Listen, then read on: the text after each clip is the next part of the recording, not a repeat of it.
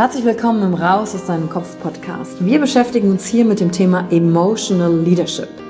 Wir handeln aus zwei Gründen, weil wir etwas fühlen wollen oder weil wir etwas nicht fühlen wollen.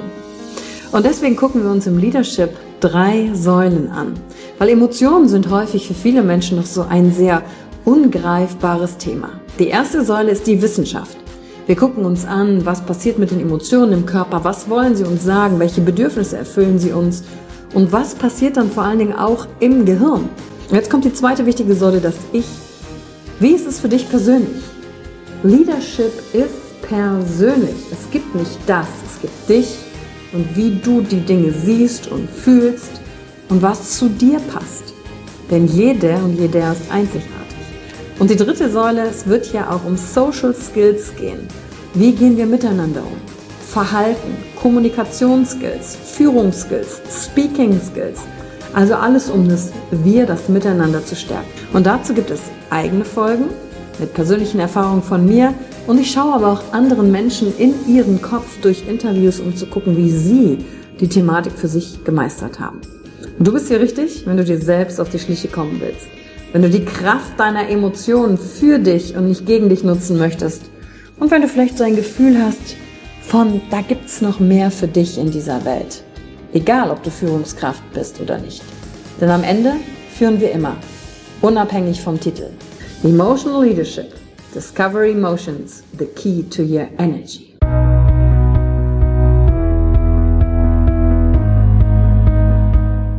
Hallo und herzlich willkommen bei einer neuen Folge von deinem Podcast Raus aus deinem Kopf. Hier holst du dir dein Wissen und deine Inspirationen rund um das Thema emotionale Intelligenz und Kompetenz. Danke fürs Einschalten. Viel Spaß mit der heutigen Folge.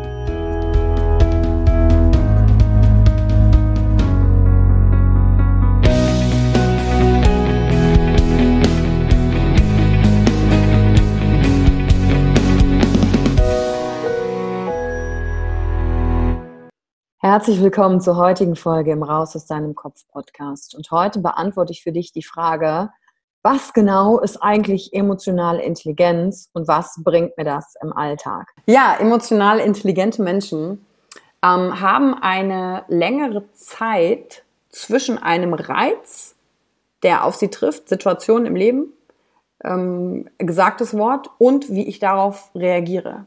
Und dazwischen gibt es einen Abstand an Zeit, den ich verlängern kann. Und emotional nicht frei und nicht intelligent bin ich, wenn der Reiz kommt und ich reagiere. Pff.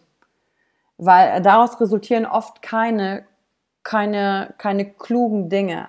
Ähm, ich setze mal noch woanders an. Der Begriff emotionale Intelligenz hat äh, 1995 durch Daniel Goleman ähm, eine Hochphase auch bekommen. Und unser komplettes gesellschaftliches System ist eher auf die Bildung des IQs ausgelegt, also Intelligenzquotient. Der Punkt ist, Intelligenzquotient, damit bin ich geboren, ist genetisch tatsächlich bedingt. Emotionaler Quotient, EQ, kann ich trainieren. Und den trainiere ich über Empathie. Äh, Empathie ist ein Zentrum im Gehirn, was tatsächlich schrumpft wie ein Muskel, wenn ich den nicht benutze. Und wie mache ich das? Indem ich Menschen ins Gesicht schaue und schaue, okay, wie fühlen die sich? Den kann ich auch trainieren, wenn ich mal in den Spiegel schaue und mal verschiedene emotionale Gesichtsausdrücke mache und per Biofeedback gucke, wie fühle ich mich eigentlich, wenn ich zum Beispiel wütend gucke. Und wenn ich wütend gucke, ziehe ich so die Augenbrauen zusammen und wenn du so vorm Spiegel stehst, dann merkst du, ah, es verändert sich auch in meinem Körperempfinden etwas. Damit kannst du emotionale Intelligenz steigern.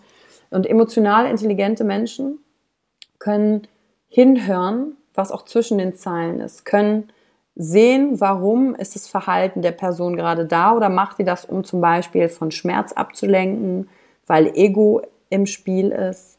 Emotional intelligenten Menschen geht es nicht um Recht haben in einer Diskussion, sondern um die Beziehung.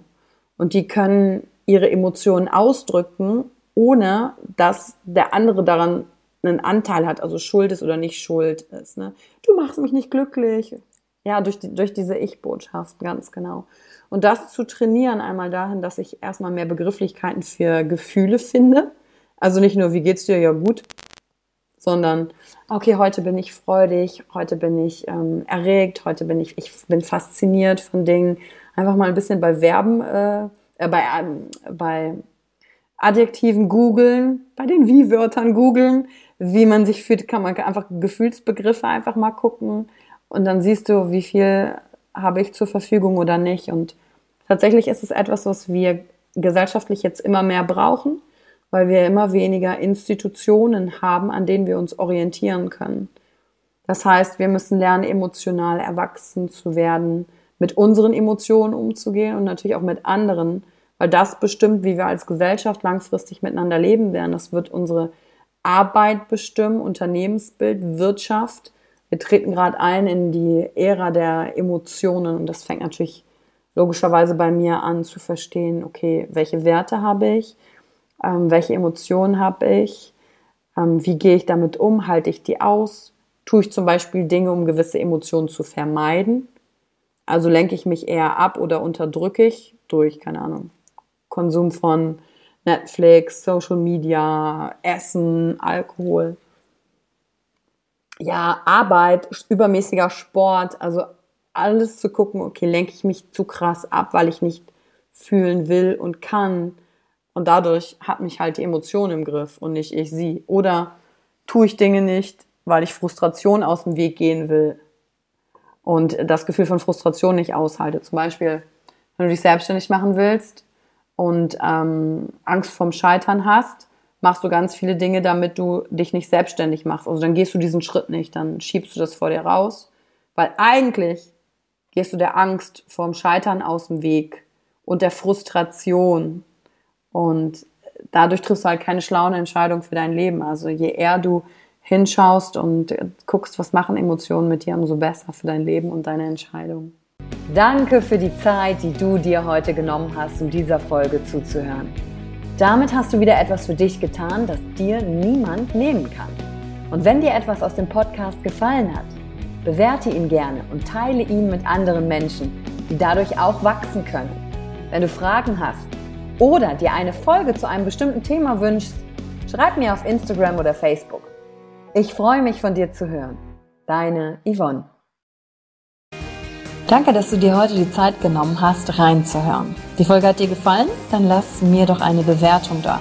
Schreib mir auf Instagram auch, wenn du einen Wunsch für eine eigene Folge hast. Und teile die Folge mit jemandem, der dir wichtig ist, wo du denkst, ha, der oder sie könnte davon profitieren.